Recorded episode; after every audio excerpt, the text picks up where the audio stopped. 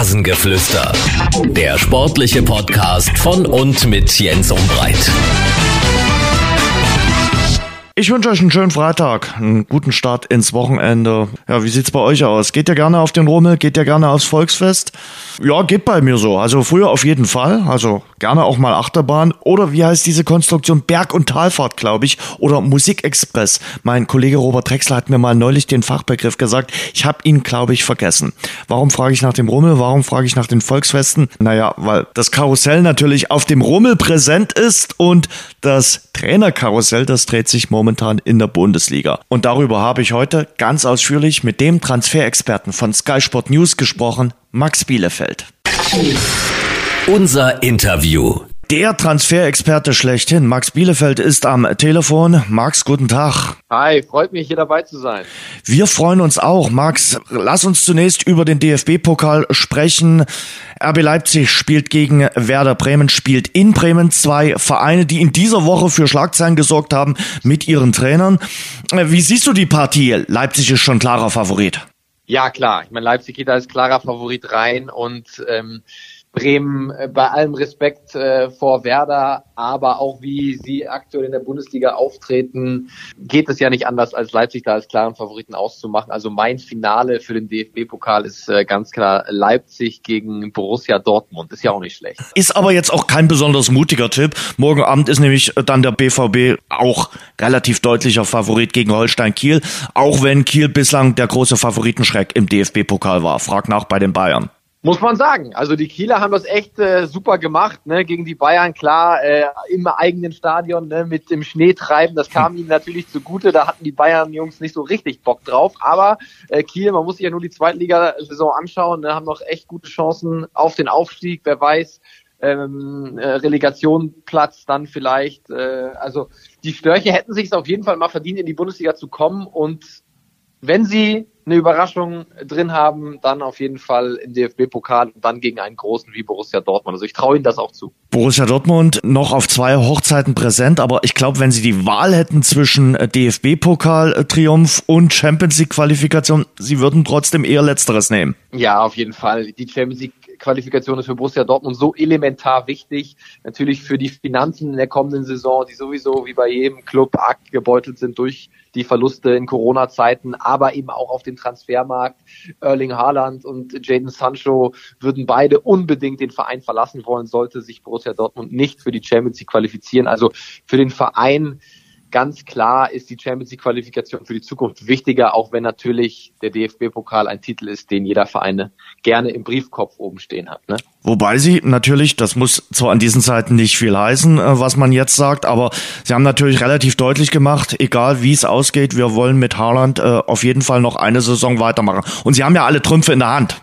Nee, das stimmt. Also er hat keine Klausel in diesem Sommer, heißt ohne Unterschrift von Borussia Dortmund geht gar nichts. Aber ähm, wir kennen auch Mino Raiola, seinen Berater, sehr gut und der macht jetzt schon sehr viel Druck und sollte Borussia Dortmund tatsächlich diese Champions League Qualifikation verpassen, dann wird das ein sehr langer Sommer für Borussia Dortmund. Sie können ganz gut mit Mino Raiola. Er hat auch gesagt, er möchte nicht einen Krieg führen ähm, mit den Schwarz-Gelben, aber er wird alles in seiner Macht Stehende tun, Erling Haaland ähm, ja wegzubekommen von Borussia Dortmund, sollte es nichts werden mit der Champions League Qualifikation. Also, aber du hast es gesagt, sie haben alles in der Hand. Trotzdem, das wird ein ungemütlich langer Sommer, sollten sie die Champions League Qualifikation verpassen. Raiola hat ja nun einige prominente und interessante äh, Klienten in seinem Portfolio. Wo steht da Haaland? Äh, ist er da unter den Top 3 mit dabei schon? Ja, also natürlich neben äh, Paul Pogba, ne, äh, der in diesem Sommer eventuell auch woanders hingeht und Manchester United verlassen wird, das ist Erling Haaland einfach im Moment der prominenteste Name bei, bei Mino Raiola, weil ein Slatan Ibrahimovic der hat zum Beispiel gerade seinen Vertrag bei Milan verlängert, aber das hat noch nicht mal alles Raiola ausgehandelt, sondern das hat Slatan auch selber gemacht. Mit seinen 40 Jahren Erfahrung äh, braucht er nicht mehr unbedingt ein Nino an seiner Seite. Und Erling Haaland ist natürlich einfach aufgrund einer möglichen Ablöse, aufgrund dieses Hypes, der in ganz Fußball-Europa um ihn herrscht, mit der wichtigste Klient aktuell von Mino Raiola und so behandelt er ihn auch. Also er gibt ihm sehr viel Aufmerksamkeit, wettet um die Fußballwelt um Gespräche zu führen über Erling Haaland. Also man kann schon sagen, im Moment ist das mit sein wichtigster Spieler mhm. im Portfolio. Aber letzte Frage jetzt noch zu Haaland. Die große Frage ist natürlich, wer kann sich den leisten? Also sicherlich ein Verein, der gepampert und gepusht wird, vielleicht von irgendeinem äh, Investor aus dem Nahen Osten oder äh, von einem äh, Oligarchen aus Russland. Aber wer kann sich den sonst leisten? Also zum Beispiel Barcelona ist doch klamm. Ja, also Barcelona im Moment kaum vorstellbar, dass sie es in diesem Sommer finanzieren können. Der Präsident Laporta versucht gerade noch über diverse Investoren neues Geld zu generieren für diesen Sommer. Also ich würde das noch nicht ganz ausschließen, aber im Moment haben sie die finanziellen Mittel jedenfalls noch nicht. Dann hast du die ähm, Scheichvereine angesprochen. Ähm, PSG, Paris Saint-Germain hat keinen großen Bedarf auf der neuen. Manchester City dagegen schon. Die verlieren mit Kun Aguero ihren langjährigen gesetzten Stürmer und sie hätten die finanziellen Mittel auch in diesem Sommer, auch wenn Pep Guardiola immer gesagt hat, oh Gott, wegen Corona können wir nicht handeln. Dass sie doch handeln können, haben sie auch im letzten Sommer gezeigt. Da haben sie ja auch ein paar Millionen für Ruben Diaz zum Beispiel ausgegeben, den Innenverteidiger über 60 Millionen. Also die sind handlungsfähig und vergiss nicht, Real Madrid, die sind auf der Suche nach äh, den neuen Galaktischen, die brauchen einen Superstar, da natürlich komplett im Fokus Kylian Mbappé von mhm. Paris Saint-Germain, aber ähm, Erling Haaland ist auch ähm, in den Plänen von Florentino Perez kein ganz großer Außenseiter. Also da gibt's auch Gespräche zwischen Perez und Raiola. Also es gäbe schon den einen oder anderen Club, aber Dortmund hat alles in der Hand und wenn sie ihn gehen lassen, dann wirklich nur für den absoluten Jackpot und da reden wir über eine Summe von circa 150 Millionen Euro. Hm. Ich bin bloß äh, ein bisschen skeptisch, ob Guardiola und Haaland, ob das so passt äh, mit dem äh, Stoßstürmer beim äh, Katalan. Das ist ja die große ja. Frage. Ja, absolut. Und äh, dass er mit Raiola-Klienten nicht so richtig klarkommt, oft äh, hat er schon gezeigt mit mhm. Zlatan Ibrahimovic in der gemeinsamen Zeit bei Barcelona. Der war ja auch so ein äh, Stoßstürmer wie, wie Erling Haaland. Bin mir auch nicht ganz sicher, ob das ähm, am Ende die, die richtige Wahl wäre ähm, für Erling Haaland und für Pep Guardiola. Aber ja, äh, am Ende ein Erling Haaland passt in sehr, sehr viele Systeme rein, weil der Typ ist einfach unfassbar.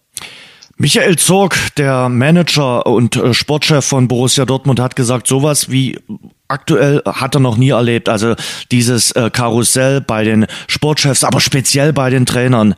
Wie geht's dir in diesen Tagen, in diesen Wochen? Das ist ja ein äh, Dominoeffekt, der da in Lauf gekommen ist, der noch nicht mal beendet ist. Ja, völlig verrückt. Also völlig verrückte Zeiten in der Bundesliga. Ich finde auch so noch nie in der Form da gewesen.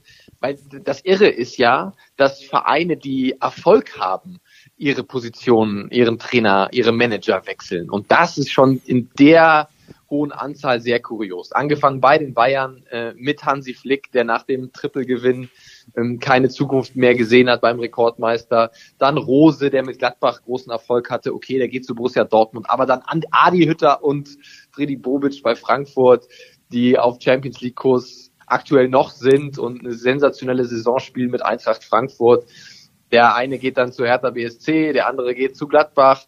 Also das ist schon wirklich irre. Und dann natürlich bei Leipzig äh, Nagelsmann zu den Bayern und Markus Krösche, was vielleicht viele auch überrascht hat, weil er auch gute Arbeit gemacht hat.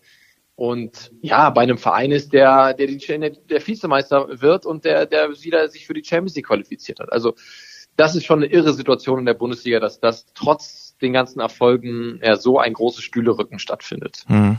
Hansi Flick wahrscheinlich äh, zum DFB, das ist noch nicht ganz fix.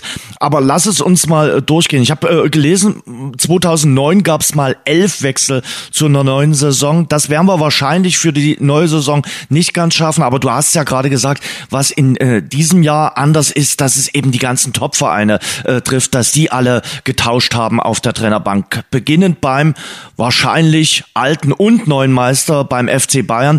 Die haben sich also den Nagelsmann geholt. Äh, ähm, Nagelsmann mit einem Fünfjahresvertrag, mit einer ordentlichen Ablöse, mit einer Weltrekordablöse.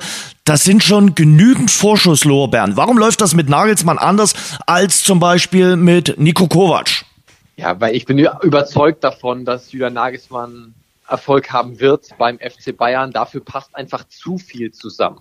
Er wollte immer schon beim FC Bayern trainieren. Er kommt hier aus der Gegend, seine Familie wohnt hier, er hat ja hier ein, ein Haus auch gebaut und er hat nie ein Geheimnis draus gemacht, dass er unbedingt eines Tages Trainer vom FC Bayern äh, sein will und es ist wirklich so, wir haben uns auch in der Bayern-Kabine umgehört, die Spieler freuen sich auf ihn. Also es gibt keinen Spieler beim FC Bayern, der sagt, oh Gott, wer kommt da, passt das wirklich, sondern jeder sagt, okay, der Junge kommt, den kennen wir, wir wissen, dass er es drauf hat, wir wissen, was er taktisch kann ähm, und jeder respektiert Julian Nagelsmann in dieser Bayern-Kabine und das ist ja schon unglaublich eigentlich.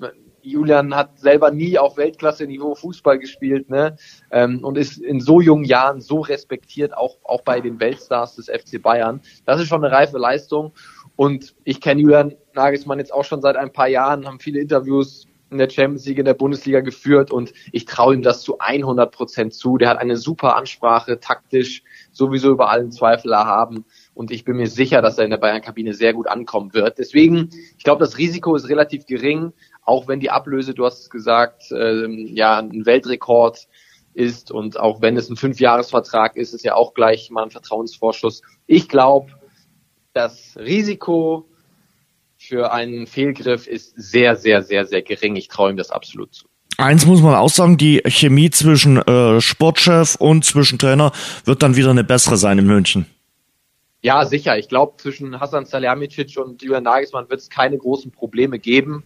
Ähm, Julian hatte das ja auch ein paar Mal gesagt. Am Ende soll, muss der Verein entscheiden, welche Spieler geholt werden, ähm, weil ja der Verein länger da ist und die Spieler wahrscheinlich länger da sind als als Trainer. Zumindest kann das gut sein und äh, deswegen ja glaube ich wird es da keine Probleme geben und Hassan wird Julian einbinden in die Planungen. Das war ja bei Leipzig auch schon so, da hat Markus Krösche auch, sobald man Spieler ernsthaft gescoutet hat und Gespräche aufgenommen hat, hat er Julian mit ins Boot genommen und äh, seine Meinung gefragt und es war ein Teamwork. Und so sieht das Hassan eigentlich auch. Und ich glaube auch, dass die Charaktere Julian Nagelsmann und Hassan Salihamidzic kompatibler sind als die Charaktere Hansi Flick und Hassan Salihamidzic.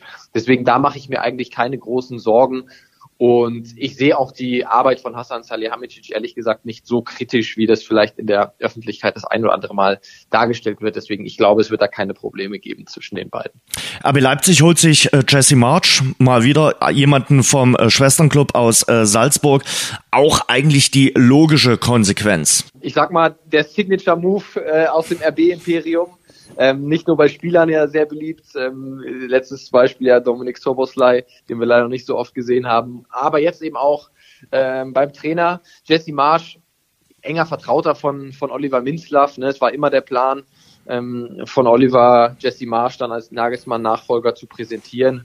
Und ich traue ihm das zu. Also er war ja schon in Leipzig unter Ralf Rangnick und auch äh, Ralf hält große Stücke auf Jesse.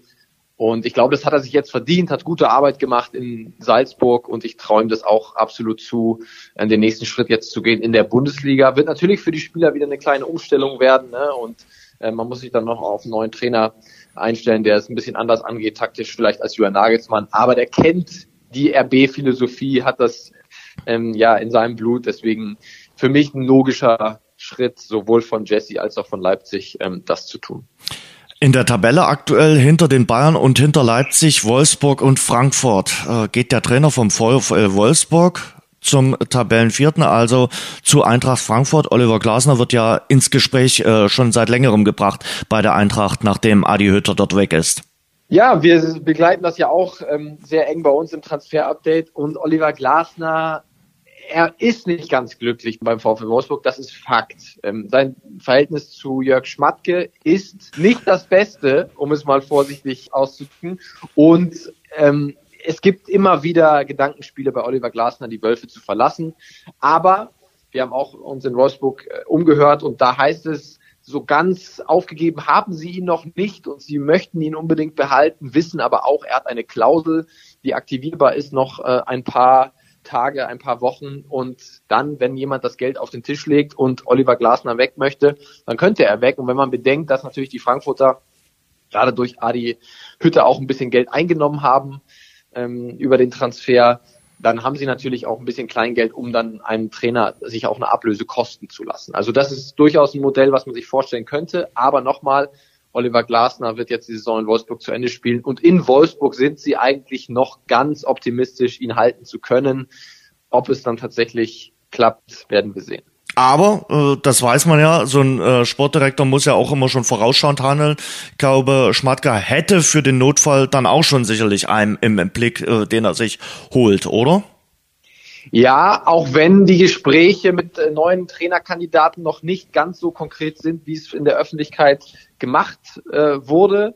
Ähm, aber was richtig ist, ist, dass zum Beispiel ein Marc van Bommel ein sehr interessanter Mann für den VfL Wolfsburg ist, den sie auch schon ein bisschen länger scouten. Aber grundsätzlich ist es auch so, dass ein Verein wie der VfL das Trainerscouting dann beginnt, wenn es sehr gut läuft mit dem aktuellen Trainer, weil man will vorbereitet sein. Aber es gibt noch keine konkreten äh, Gespräche mit äh, möglichen Nachfolgern. Aber sollte Glasner sich entscheiden, tatsächlich die Wölfe zu verlassen, dann wären Jörg Schmatke und Marcel Schäfer auf jeden Fall äh, handlungsfähig und könnten dann innerhalb von kürzester Zeit aus ihrem Netzwerk und ihrem Scouting-Netzwerk einen neuen Trainer präsentieren. Marc van Bommel auf jeden Fall ein Name, den wir im Hinterkopf haben müssen. Hm. Frankfurt hast du erwähnt, Klasner ist dort im Gespräch. Ist er der Wunsch- und Top-Kandidat?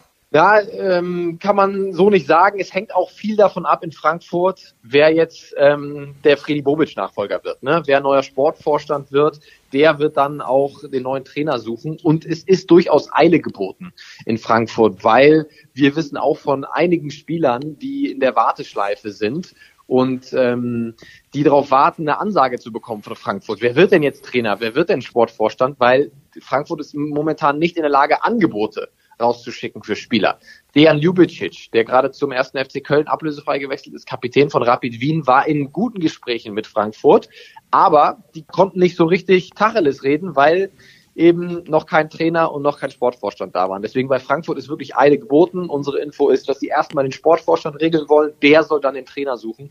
Und davon hängt dann natürlich auch ein bisschen was ab. Der Name, der sich wirklich am hartnäckigsten hält, ist da Markus Krösche äh, als Sportvorstand, der seinen äh, Vertrag bei Leipzig gerade aufgelöst hat. Noch ist da kein Vollzug zu vermelden, aber das ist im Moment der am heißest gehandelte Kandidat hm. bei der Eintracht. Bei Borussia Dortmund ist es so, dass man mit Rose einen äh, Trainer hat. Edin Terzic tritt ins zweite Glied zurück oder sucht eine neue Herausforderung, weil wenn er sich fürs Pokalfinale qualifiziert und vielleicht doch noch die Champions League schafft, macht er natürlich enorm Werbung in eigener Sache und das Trainerkarussell ist wirklich in Fahrt. Absolut. Der Name Edin Terzic, äh, den darf man äh, nirgendwo ganz rausstreichen. Es ist ein bisschen übertrieben, wo er momentan überall gehandelt wird, ist ja auch normal. Äh, ein paar Vereine suchen noch einen Trainer oder könnten dann einen Trainer suchen äh, und er ist natürlich dann auf dem Markt.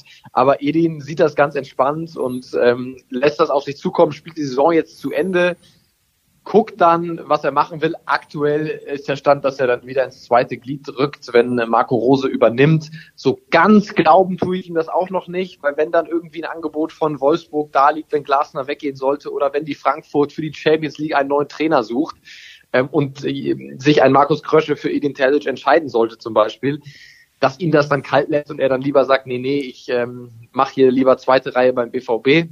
Bin ich mir auch noch nicht ganz sicher, aber Edin Terzic ist ähm, schwarz-gelber durch und durch. Deswegen, ich würde das nicht ausschließen, aber Edin Terzic ist ein Name, der uns noch ein paar Wochen begleiten wird, ja. Was ist mit Hannes Wolf? Äh, Hannes Wolf aktuell bis zum Saisonende bei Bayer Leverkusen unter Vertrag, ist ja auch noch Nachwuchstrainer beim DFB. Was kommt in der neuen Saison bei Bayer Leverkusen? Geht's dann weiter mit Hannes Wolf oder hängt das vom Ausgang der Saison erstmal ab? Es hängt tatsächlich noch jetzt vom Ausgang äh, der Saison ab. Also geplant sind ja erstmal jetzt wirklich nur die Spiele jetzt bis zum 34. Spieltag. Aber es ist zumindest nicht ausgeschlossen, dass Bayer dann ähm, auch an, an Wolf festhält. Aber die Entscheidung ist, das sind unsere Informationen noch nicht getroffen bei Bayer Leverkusen. Ähm, wir hatten zuletzt auch mit äh, Caro sprechen können, der Boss von, von Bayer Leverkusen. Und der hat auch gesagt, dass es noch zu früh ist, das Ganze eben zu beurteilen. Aber er macht eine ordentliche Arbeit ähm, jetzt in seinem Interimszeit bei der Werkself. Und wenn er jetzt die letzten Spiele auch noch erfolgreich gestalten sollte und mit Bayer vielleicht dann Fünfter wird und wirklich überzeugend ähm, ja die letzten Spiele bestreitet, dann halte ich das nicht für ausgeschlossen. Wir kennen Hannes Wolf ja auch sehr gut hier aus seiner Expertenzeit bei, bei Sky, ist wirklich ein Taktikfuchs vor den Herren, war immer sehr gerne bei unserem Format Matchplan zu Gast und äh, hat darüber hinaus noch eine gute Ansprache. Also ich traue ihm das schon zu, aber bei Leverkusen ist darüber noch keine Entscheidung gefallen. Gladbach ist safe mit Adi Hütter. Bei Union Berlin wird sich definitiv nichts tun. Beim SC Freiburg noch viel weniger. Die sind zufrieden mit Christian Streich. Der VfB Stuttgart ist mit Matarazzo, glaube ich, auch sehr zufrieden.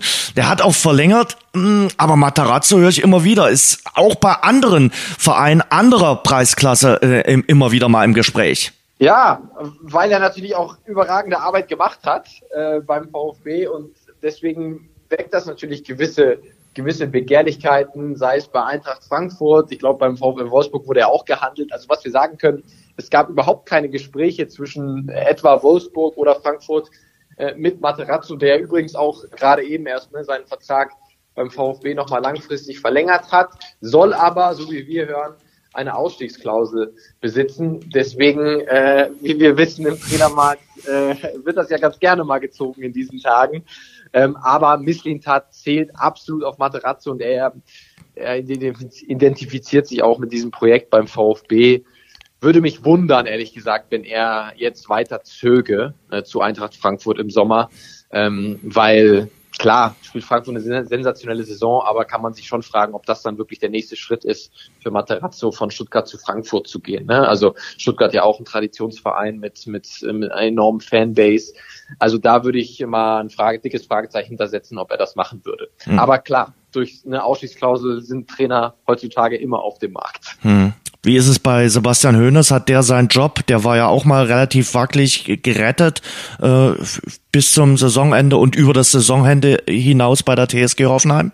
Ja, also du hast es gesagt, ne? zwischendurch war das wirklich sehr, sehr eng, äh, auch wenn Alex Rosen ja immer wieder gesagt hat, es steht nicht zur äh, Disposition, aber natürlich, wenn dann in ein paar Schlüsselspielen äh, nicht der Sieg rausgesprungen wäre, dann hätten sie sich schon ihre Gedanken gemacht. Im Moment sind sie auf Platz 11 und man darf nicht vergessen, er hat schon jetzt viele Spieler entwickelt. Ne? Also äh, Chris Richards von den Bayern zum Beispiel ausgeliehen, kannte er noch aus seiner Zeit bei den Münchnern, der hat echt äh, sich total solide gemacht ähm, in der Innenverteidigung bei der TSG und sie holen zur neuen Saison ähm, auch neue junge Spieler und genau die soll er eben entwickeln. Sie hatten äh, Jorginho Rüther schon geholt im Januar, einen ganz jungen Franzosen, der ein bisschen Spielpraxis bekommen hat, den Sebastian Hoeneß ähm, sehr mag. Sie werden einen neuen Innenverteidiger von Paris Saint-Germain holen, einen 18-jährigen, ähm, der heißt Hubert Mbouilly, den Hoeneß auch entwickeln soll. Und wenn er eins kann, dann diese jungen Spieler entwickeln und ein Händchen haben für junge Spieler. Deswegen, ich kann mir gut vorstellen, dass die TSG in die neue Saison geht mit Sebastian Hoeneß und ähm, ihn die ganzen Talente nochmal entwickeln lässt bei der TSG. Was kostet Bo Svensson? Wo liegt denn äh, seine äh, Ausstiegsklausel? Das ist die große Frage, weil Mainzer Trainer, äh, das zeigt ja auch die Vergangenheit, frag nach bei Klopp oder bei Tuchel, sind äh, immer heiß begehrt und Svensson hat mit dieser Rückrunde ja sowas von Werbung in eigener Sache betrieben. Also ich kann mir schon vorstellen, dass der jetzt vielleicht noch nicht im Sommer, aber auf Perspektive gesehen ein sehr begehrter Coach sein wird. Absolut. Bo Svensson überragenden Job gemacht bei Mainz. Natürlich ist das ein Puzzleteil. Ähm, auch Christian Heidel und Martin Schmidt, die dann da übernommen haben, haben das sehr gut gemacht, haben klasse Wintertransferfenster absolviert, haben clevere Transfers mit Chor, mit Danida Costa getätigt, die preis-leistungsmäßig einfach Bombe waren. Und natürlich dann mit dem Trainer absolut richtig gelegen. Und das hat man schon lange gesagt. Bo Svensson das wird äh, ein neuer ähm, ja, Supertrainer werden. Und sie haben das aber äh, rechtzeitig erkannt und haben ihm dann die Schlüssel übergeben für die äh, Mainzer Truppe und er zahlt das zurück. Ich bin mir sicher, dass er mit Mainz in die neue Saison geht, dass er noch nicht sagt, ich gehe jetzt direkt weiter ähm, und dass er dann vielleicht nochmal ein ordentliches Jahr mit Mainz macht. Aber absolut bin ich bei dir, Bo Svensson. Dann sicherlich ein Trainer, den wir irgendwann im Sommer 22 vielleicht woanders sehen werden als bei Mainz. Hm. Markus Weinzierl ist zurück beim FC Augsburg, bei Werder Bremen. Hält man an Florian Kohfeldt fest? Wie lange? Ja, bis Saisonende. Ne? Ich glaube, also keine, keine der Parteien, glaube ich, tut sich da nochmal einen Gefallen, nochmal eine Saison zu machen, egal wie das jetzt ausgeht. Ich meine, in letzter Saison haben sie sich in, in letzter Sekunde äh, dann noch gerettet und sind nicht in die zweite Liga gegangen. Jetzt nochmal so eine katastrophale Saison und ein Leistungsstand bei dem Team, der einfach wirklich Sorge macht. Man kann es mhm. nicht anders sagen. Und ich glaube, die Geschichte ist auserzählt zwischen Werder und Kofeld. Ich glaube, auch Kofeld würde sich keinen Gefallen tun, nochmal ein Jahr ranzuhängen. Der muss mal andere Luft. Ich halte eigentlich viel von ihm. Ein junger Trainer mit einer guten Ansprache. Der braucht mal eine Luftveränderung, bin ich mir ganz, ganz sicher. Und auch Werder Bremen, das ist nicht äh, die Schuld von Kofeld. Das ist eine sehr schwierige Kaderplanung. Die Mannschaft ist falsch zusammengestellt. Aber jetzt ist der Zeitpunkt auch verpasst worden. Für mich war es nicht überraschend, dass Werder jetzt noch am, an Kofeld festhält, weil jetzt noch irgendwas zu machen, äh, zwei, drei Spieltage vor Schluss, man hätte das dann früher machen müssen. Man hätte das im Winter machen müssen. Dann hätte man nochmal vielleicht einen Impuls setzen können. Ähm, jetzt fand ich es zu spät und ich glaube aber, dass es dann nach der Saison für beide Seiten nicht mehr weitergehen wird. Holt sich äh, Werder dann jemanden externes? Ich glaube, der letzte externe war äh, Robin Doth oder bedienen sie sich äh, aus dem eigenen Nachwuchs, was ja in Bremen immer sehr beliebt ist? hängt natürlich alles auch ein bisschen davon ab, wie es jetzt für Werder weitergeht, wo sie nächstes Jahr spielen, ob sie in der ersten oder in der zweiten Liga spielen. Wenn sie runtergehen, ist natürlich das Budget noch mal ein bisschen enger. Ähm, dann kann ich mir gut vorstellen, dass man sich vielleicht mal wieder aus dem eigenen äh, Nachwuchs bedient. Aber glaube, wenn sie in der ersten Liga bleiben, dann werden sie äh, sich nicht beim eigenen äh, Nachwuchs orientieren, sondern werden sie nochmal extern auf dem Trainermarkt äh, was machen. Aber bei Werder muss ganz viel passieren, ne? auch in der Mannschaft. Also Rashica zum Beispiel hat man ja lange behalten, obwohl es auch ein paar Angebote gab. Da wollte man aber Millionen, ein paar Millionen mehr rausschlagen. Im Nachgang ein absoluter Fehler, weil man sieht, wie er jetzt nicht mehr performt und sein Marktwert ist natürlich nach unten gegangen. Und am Ende hat man einen Spieler, der keine Leistung bringt, den man jetzt für noch weniger Geld äh, verkaufen muss. Das war ein großer Fehler, aber das ist nicht der einzige Fehler, der in der Kaderplanung gemacht wurde, leider bei mhm. Werder Bremen. Baumgart höre ich immer wieder, ist bei vielen Vereinen, äh, natürlich auch in der zweiten Liga, bei Hannover zum Beispiel, äh, im äh, Gespräch, könnte ja möglicherweise auch einer sein für Bremen oder für den ersten FC Köln. Bei Köln höre ich auch immer mal wieder Stöger. Dass Funkel nur bis zum Saisonende macht, scheint ja sicher zu sein. Und dann? Ja, Funkel, äh, ein super Typ, äh, aber klar, hat er immer wieder natürlich klar gesagt, ähm, er macht nur bis zum Saisonende. Ein sensationeller Feuerwehrmann, ne? Er war eigentlich schon in Rente. Wir haben ihn bei Sky hier auch oft äh, über Skype dazugeschaltet mit all seiner Expertise. Und dass er das dann nochmal macht, hat mich nicht gewundert, weil das reizt ihn. Aber danach möchte er dann seine Rente auch genießen. Das ist äh, ganz klar. Was Köln dann macht, müssen wir sehen. Hängt natürlich da auch dann viel ab, äh, wo es hingeht, ähm, in welcher Liga gespielt wird. Ich glaube, das ist so ein bisschen mein Gefühl, sie werden runtergehen in die zweite Liga und äh, werden das nicht packen, obwohl Funkel da nochmal wirklich den, den Funken entzündet hat bei dem ersten FC Köln. Ich glaube, am Ende reicht's aber nicht, ähm, weil ja die Hertha wird ein paar Spiele noch gewinnen. Bielefeld ist wieder ganz gut äh, in der Verfassung und wahrscheinlich rettet sich Bremen auch noch irgendwie. Aber ich bin sehr gespannt, wie das im Abstiegskampf aussieht. Mhm. Hertha BSC steigt ja jetzt wieder ein nach der Quarantäne. Auch da nochmal die Frage, Dada ist auf jeden Fall jetzt äh, bis zum Saisonende safe. Ähm, was kommt dann? Gerade auch mit dem neuen starken Mann bei der Hertha für den sportlichen Bereich mit Freddy Bobic. Äh, da scheint es ja auch so zu sein, dass man da sich vorstellen kann, äh, nochmal einen neuen Trainer dann zu holen. Absolut vorstellbar, zumal offiziellerweise der Vertrag von Paul Dada ja 18 Monate läuft, so wie wir hören, sind die weiteren zwölf Monate aber an gewisse Erfolgsbedingungen geknüpft äh, mit Hertha BSC in jetzt eben dieser Rückrunde und da, wie du sagst, ist alles offen, wie es weitergeht. Ich glaube auch, dass Freddy Bobic da nochmal einen neuen Impuls setzen möchte. Ähm, er muss jetzt erstmal die Arbeit aufnehmen was er tatsächlich äh, gemacht hat, das waren unsere Informationen. Es gab erste Gespräche mit Nico Kovac, aber der hat dann auch ziemlich klar signalisiert, nee, nee, ich möchte hier bei Monaco bleiben, spielt er ja auch eine sehr sensationelle Saison äh, in der Ligue 1 mit den Monegassen und möchte nicht deswegen nach Hertha kommen. Aber das war natürlich eine, eine Vorstellung von Freddy Bobic, die er sich sehr gut hätte vorstellen können mit seinem alten Kumpel Nico Kovac, der auch genau wie er aus Berlin kommt, gemeinsam die Hertha zum Erfolg führen. Das hatte einen gewissen Reiz für Freddy, aber ähm, dazu wird es zumindest im kommenden Sommer nicht kommen, aber ich bin mir ja eigentlich sehr sicher, dass es da auf der Trainerposition mittelfristig einen neuen Impuls geben wird von Freddy. Letzte Trainerfrage, dann sind wir das Trainerkarussell in der Bundesliga schön durch. Schalke 04, Dimitrios Kramotzes. Alle sagen, ja, wir gehen mit Kramotzes in die zweite Liga. Aber wenn du so viel auch als neuer Trainer schon verloren hast, gehst du doch mit einem relativ ramponierten Image in die zweite Bundesliga. Ist das sicher, dass sie tatsächlich mit Gramozis den äh, Neuanfang starten dann in der zweiten Liga? Ja, ziemlich sicher. Also ziemlich sicher ist es bei Schalke, dass sie genau das tun. Das Problem war ja bei Schalke, als sie Gramozis geholt haben, welcher Trainer würde sich in der Situation Schalke antun. Also keiner mit, mit äh, großen Namen äh, würde dann nochmal für fünf oder sechs Spiele übernehmen und dann seinen Hut nehmen mit einem äh, besiegelten Abstieg. Das macht ja kein Mensch. Und deswegen hat der Gramozis übernommen, weil ihm auch schon zugesagt wurde, wir gehen dann mit dir in die zweite Liga und du machst den Neuanfang.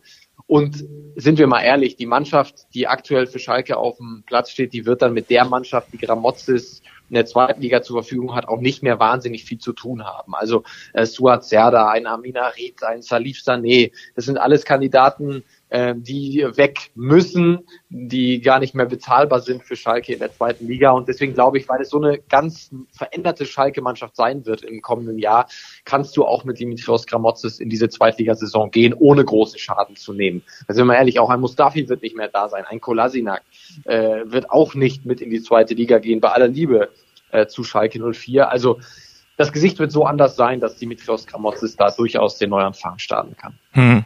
Ausblick noch auf die Champions League. Nächste Woche die Rückspiele im Halbfinale. Es spielt Manchester City gegen Paris. Paris hat das Hinspiel mit 1 zu 2 verloren.